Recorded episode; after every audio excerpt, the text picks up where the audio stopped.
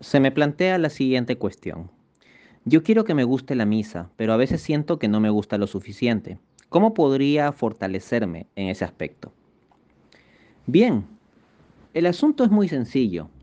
Nadie ama lo que no conoce. La misa es algo maravilloso, en consecuencia, para amarla simplemente hay que procurar conocerla. Es algo tan maravilloso que en la medida en que uno la conozca, no tiene otra opción más que amarla. Ahora bien, aquí yo no me refiero al asunto de estar en misa. O sea, estar en misa como estar físicamente dentro del edificio en donde se realiza la celebración y escuchar auditivamente lo que se va diciendo y tal vez seguir externamente lo que se pide que se haga o lo que normalmente se hace.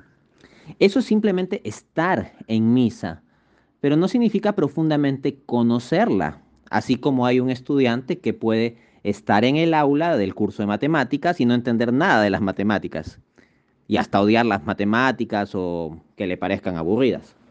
No, aquí no hablo para conocer misa de simplemente estar en misa, sino de vivir la misa.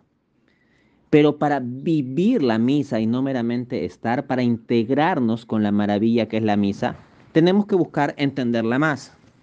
Y esto no se trata simplemente de prestar atención en el momento, lo cual es muy bueno y necesario, pero se trata en gran parte, y aquí viene la clave del consejo, en prepararnos previamente para la misa.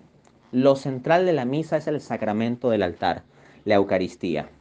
Entonces, el ver libros sobre la Eucaristía, la apologética sobre la presencia real de Jesús en la Eucaristía, historias de santos que han dado su vida por la Eucaristía, milagros eucarísticos, etcétera, etcétera, y el participar de adoración eucarística, incluso cuando no es misa, el asistir a visitar al Santísimo Sacramento, todo eso va a hacer que nos enamoremos de la Eucaristía.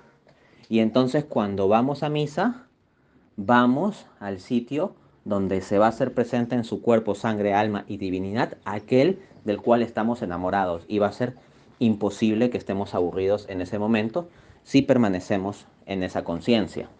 Pero para ello hay que formarnos e informarnos bastante sobre el sacramento de la Eucaristía a nivel intelectual, histórico, bíblico, espiritual, etc.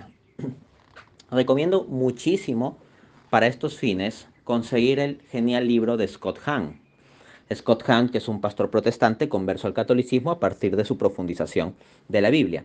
El libro de Scott Hahn, o uno de sus libros, se titula The Lamb's Supper, The Mass Has Given on Earth. Traducido sería La Cena del Cordero, la misa como el cielo sobre la tierra, donde él da toda una poderosa y amplia argumentación bíblica a favor de este punto. Entonces, si nosotros llegamos a la convicción, así como llegó Scott Hahn, de que la misa es el cielo sobre la tierra, cuando comprendamos eso, pues el aburrimiento se va a ir naturalmente.